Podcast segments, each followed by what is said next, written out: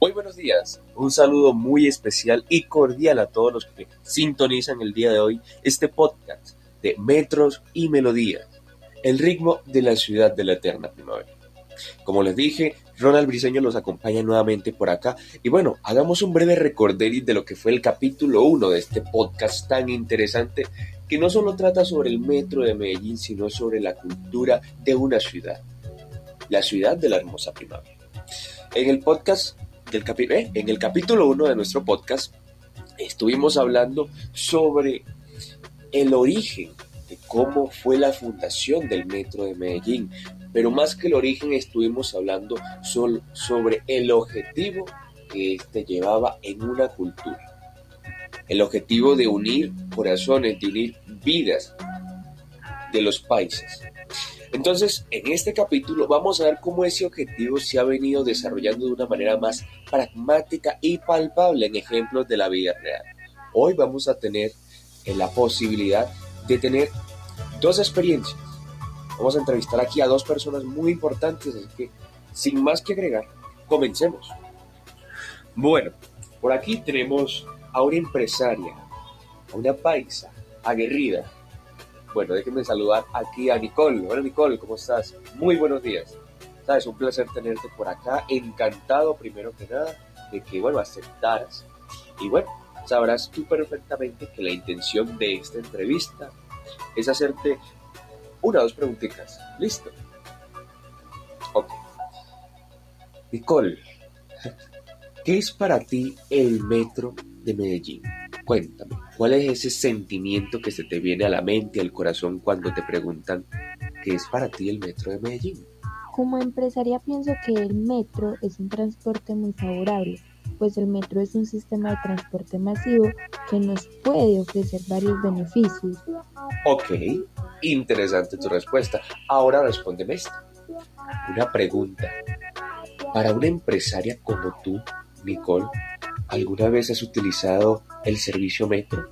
Pues, discúlpame quizás si la pregunta es un poquito atrevida y, personal, ¿no? No quiero sinceramente eh, que se aparente de una forma negativa la pregunta, ni mucho menos, ni mucho menos. Pero sí me causa bastante curiosidad que una mujer de un estrato, de una categoría alta, haya utilizado el metro de Medellín. Quisiera saber si así ha sido, si así sigue siendo. Cuéntame, no solo a mí, sino también a los que están sintonizando en este momento. Por supuesto que lo he utilizado. Y no es porque no tenga una forma más privada de viajar, sino que muchas veces es bueno salir de la rutina. Ok, Nicole. Y como última pregunta, ¿en qué ocasiones han sido? ¿Qué ocasiones has utilizado tú el metro de Medellín? Oye, Ronald, es que te recuerdo que yo soy una paisa que desde muy chiquita vio la creación del metro de Medellín. Vio la fundación del metro y los primeros años de mi vida fue una pasajera regular de este mismo. Así que sí, en muchas ocasiones que incluso en algunos momentos de hoy en día todavía lo sigo utilizando. Listo, le agradecemos aquí a Nicole, a la empresaria Nicole esta señorita Paisa que aceptó primero que da esta entrevista. Le agradecemos. Y bueno, no voy a negar que me siento sinceramente correspondido por alguna de tus respuestas. Y yo sé que nuestros oyentes también. Pero bueno, vamos aquí a, hacer la entrevista a la otra personita que también aceptó estar acá con nosotros en el día de hoy. Alejandro, Alejandro, muy buenos días. Bueno, ahorita te pregunté cómo estás, me habías dicho que muy bien, que todo, que todo excelente, todo correcto. Yo me alegro mucho por eso, Alejandro. Pero listo, bueno, eh, sabrás eh, la misma dinámica que, con Nicole.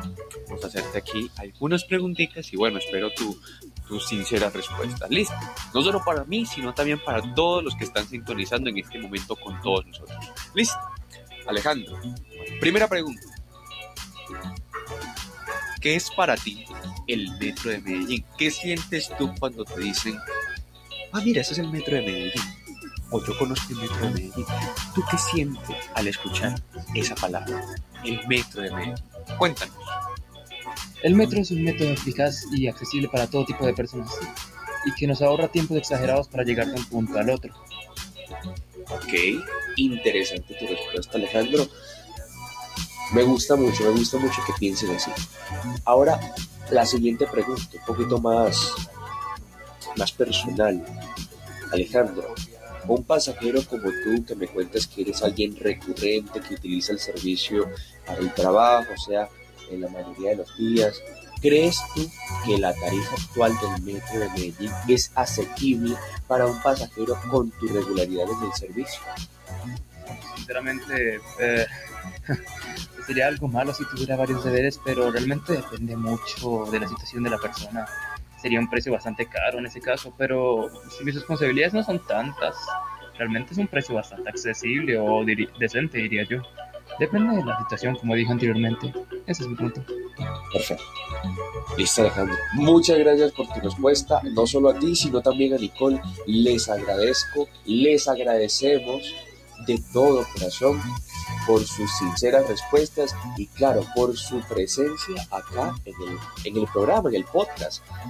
Y bueno, a todos nuestros oyentes agradecidos también eh, mi equipo de trabajo y yo en lo personal por haber eh, sintonizado el día de hoy con nosotros. Y claro, ya saben que para el siguiente capítulo vamos a analizar un poquito más todo esto, cómo ha venido desarrollándose a través de los años. Hemos analizado el inicio, hemos analizado en este capítulo cómo se ha desarrollado el objetivo.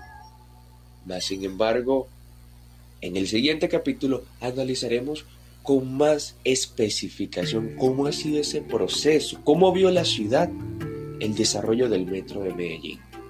Buscaremos personas que sinceramente hayan visto el crecer el metro de Medellín y nos cuenten, como hicieron hoy Nicole y Alejandro, nos cuenten de su mano la experiencia que ellos pudieron vivir y siguen viviendo el día de hoy, porque como ustedes mismos saben, el metro de Medellín actualmente todavía se sigue expandiendo.